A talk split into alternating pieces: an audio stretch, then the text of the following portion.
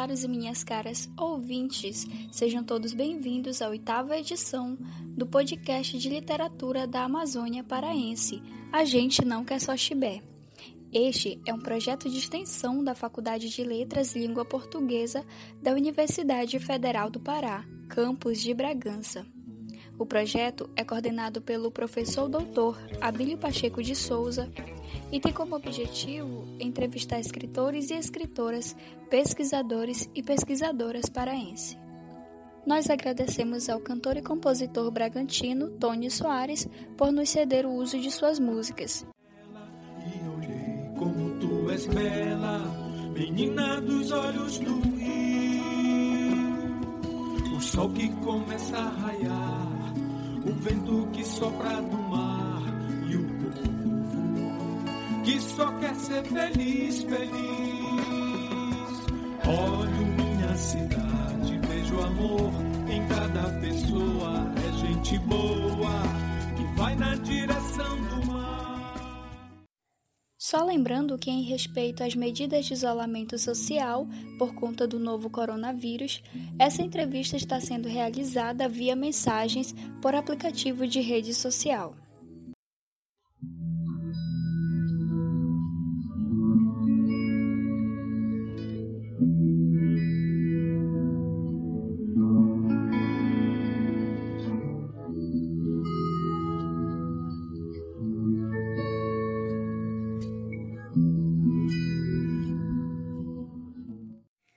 E o nosso convidado de hoje, ele que é professor da Universidade da Amazônia em Belém, é escritor paraense e também é pesquisador.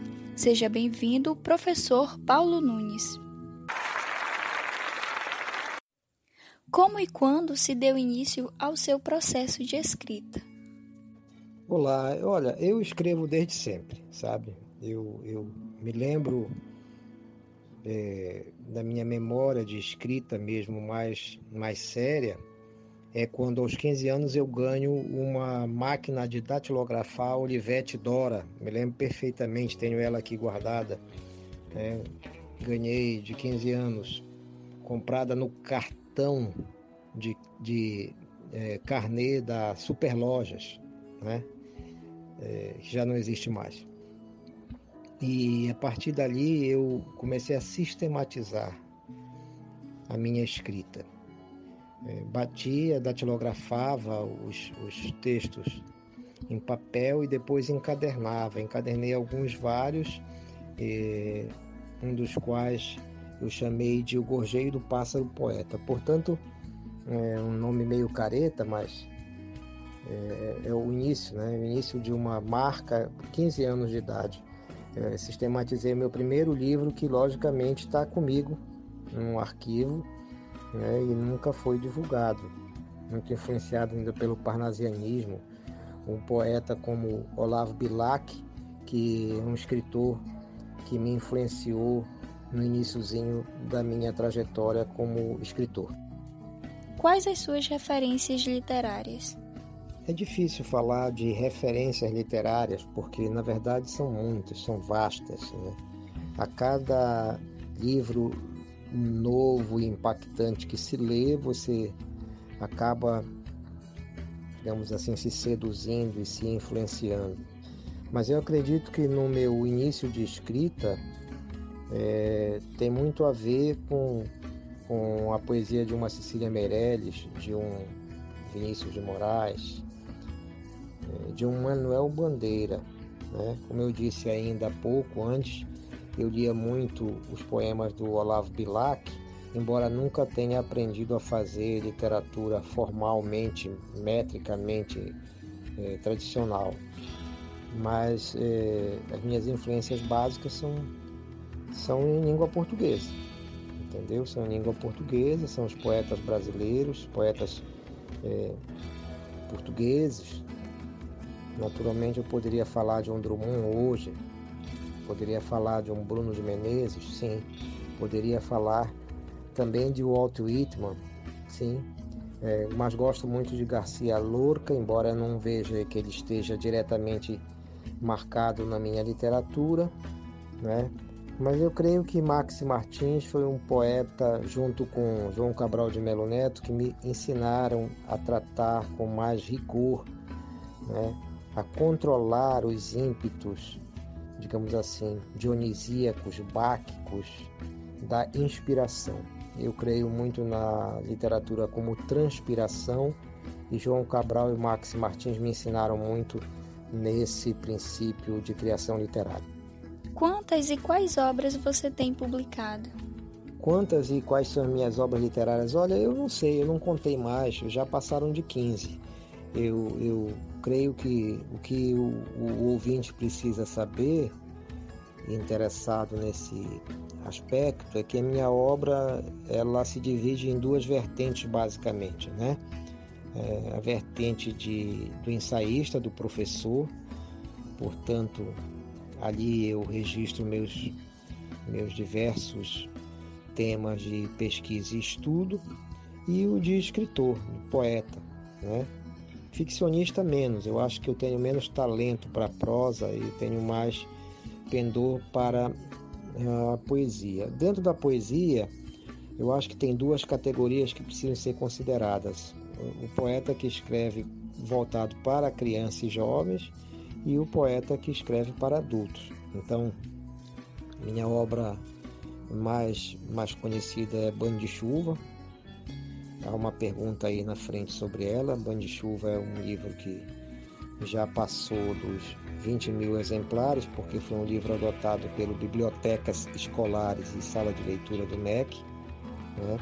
É um livro que eh, já esgotou a sétima edição Portanto, estamos aí às voltas em pensar futuramente na, na republicação de Banho de Chuva. Só que eu não vou mais publicar o Banho de Chuva sozinho. Eu vou publicar o Banho de Chuva junto com toda a trilogia, ou seja, Banho de Chuva, Banho de Chuva, O Mosquito que Engoliu o Boi, Mosquito que Engoliu o Boi e Baú, Baú de Bem Querer. São os três livros da trilogia sobre Belém que vão ser reeditados no ano de 2021, se Deus quiser. O livro Banho de Chuva remonta às suas memórias da infância na cidade de Belém? Sim, Banho de Chuva é um, um livro que trabalha com as reminiscências de uma Belém diferente, de uma Belém que já não existe mais. Belém se transformou pelo avanço do capital desequilibrado, pelos maus governos nos últimos 15, 16 anos, uma cidade muito ácida, né? Então eu tento compensar essa acidez com a poesia, com o lirismo de uma Belém que está aí em voltas de, de se perder por completo. Então a poesia retrai, a poesia guarda na memória esse aspecto e, e coloca e registra né, essa memória pessoal, que também é uma memória da cidade, da minha geração, de quem convive com Belém há mais de 50 anos. Então é isso, o banho de chuva se completa com o mosquito que engoliu o boi e baú de bem querer, obras que estão esgotadas e que precisam ser republicadas. Atualmente você está trabalhando em algum novo projeto? Sobre projetos novos, sempre tenho, sempre tenho projetos novos. Acabei de lançar agora pela editora Tui é, o Falsa Fala. Falsa Fala, que é um livro de poemas que traz a segunda edição do Traço Oco. Traço Oco talvez tenha sido o meu livro mais, é, não mais famoso, mas mais que teve maior repercussão, né? Porque ele foi escolhido no Prêmio Internacional de Língua Portuguesa Oceanos como um dos 44 semifinalistas né, desse prêmio então é muita honra estar ao lado de grandes autores, embora não tenha levado o prêmio final, né? A gente pode dizer que esse trabalho é um trabalho que, que teve uma repercussão para além das fronteiras do Brasil. Portanto, o Traço Oco, que está em segunda edição lá no Falsa Fala, né? que traz também é, poemas de ou poemas não são linguagem, é o meu projeto mais novo. Tenho aí algumas obras para lançar no ano que vem, mas eu ainda não posso adiantar esse trabalho, né, sobre, sobre este, este, estes novos livros de poema. Daqui a pouco eu dou notícia para vocês acerca deles. Você tem uma meta de escrita diária? Eu não tenho uma meta diária de escrita. Eu não tenho uma meta diária de escrita, mas eu tenho visto que o fato de eu, de eu usar, por exemplo, o Facebook como e o celular, né, como uma mídia que é contemporânea, que facilita muito as coisas, faz com que eu crie pelo menos um poema por semana. É, às vezes não acontece de, de o poema sair, às vezes acontece de saírem dois poemas por, por semana. Então não tenho uma meta para trabalhar, eu escrevo como eu respiro, dependendo das minhas necessidades, respiro é, mais ou respiro menos. Então eu escrevo mais ou escrevo menos. Eu não tenho metas a alcançar, a não ser que eu pense, olha, eu preciso lançar até o mês tal um livro de poemas. Então eu trabalho disciplinadamente com aquele roteiro, com aquele cronograma e cumpro o cronograma. Entendeu? Eu acho que poesia é exercício, é ofício e precisa ser planejado. É isso que eu penso e é isso que acontece com a minha escrita. Que recado você gostaria de deixar para quem quer escrever, se tornar um escritor ou uma escritora? O que, que eu diria para uh, quem está começando a escrever? Primeiro que não tenha preconceitos em ler todas as modalidades de, de, de gêneros textuais, sabe? E que procure se basear nos grandes, nos grandes escritores do seu tempo e do passado nós mesmos temos uma tradição em língua portuguesa de grandes poetas, né? tanto em Portugal quanto no Brasil e Angola, Moçambique, Cabo Verde, Guiné-Bissau, São Tomé e Príncipe, devemos ler esses poetas. Né? Mas também não devemos nos fechar aos poetas que estão nas periferias, no rap, né? nas poetas que estão nas, nas, é, nas quebradas aí produzindo literatura da perifa. É, são muito importantes. Aqui no Pará temos a Mana Shaira Jose, temos o Preto Michel, né? que são pessoas que trabalham a partir da periferia. Uh, e tem Emicida, tem né, o Criolo, tem esses grandes poetas que estão produzindo, que merecem também ser escutados, ser lidos. Né? Arnaldo Antunes, um poeta constantemente experimental, então não nos fechemos, né? Primeiro ler é, grandes e bons poetas, fazer essa, esse mergulho nesses bons, bons poetas e escrever, escrever, escrever, né? Escrever significa capinar. Escrita significa dizer você cortar excessos.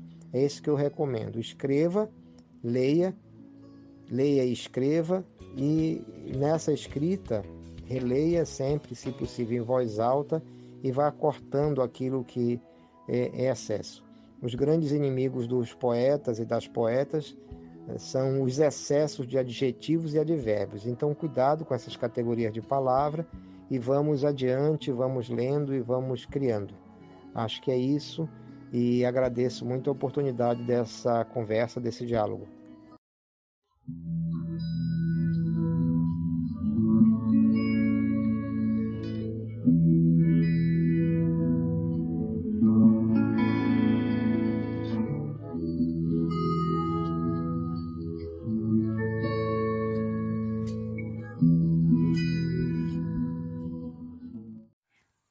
Você acabou de ouvir uma entrevista com o escritor paraense Paulo Nunes. Essa foi a oitava edição do podcast de literatura da Amazônia Paraense A Gente Não Quer Só Chibé, um projeto de extensão da Faculdade de Letras Língua Portuguesa da Universidade Federal do Pará, campus de Bragança. Projeto coordenado pelo professor doutor Abílio Pacheco de Souza tem como objetivo entrevistar escritores e escritoras, pesquisadores e pesquisadoras paraense. Nós agradecemos ao cantor e compositor bragantino Tony Soares por nos ceder o uso de suas músicas. Agradecemos também ao escritor Paulo Nunes por nos ceder esta entrevista. Eu me chamo Sharina Maia e nós nos encontramos na próxima edição. Bragança que acorda cedo, solta foguete o dia inteiro. Bragança na alvorada da fé. Bragança é farinha da